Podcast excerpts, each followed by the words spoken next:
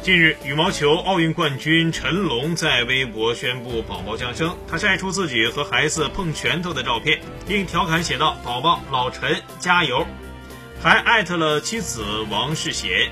陈龙和王世贤这对知名的羽坛情侣，在经历了长达十年的爱情长跑后，于二零一七年年底正式领证结婚。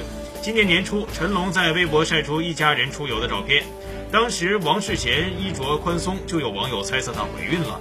二零一六年里约奥运会，陈龙问鼎男单冠军，而王世贤则在奥运会后正式退出国家队，并在二零一七年全运会后挂拍。如今，陈龙仍在为明年的奥运会而努力，已经开启了积分赛的征程。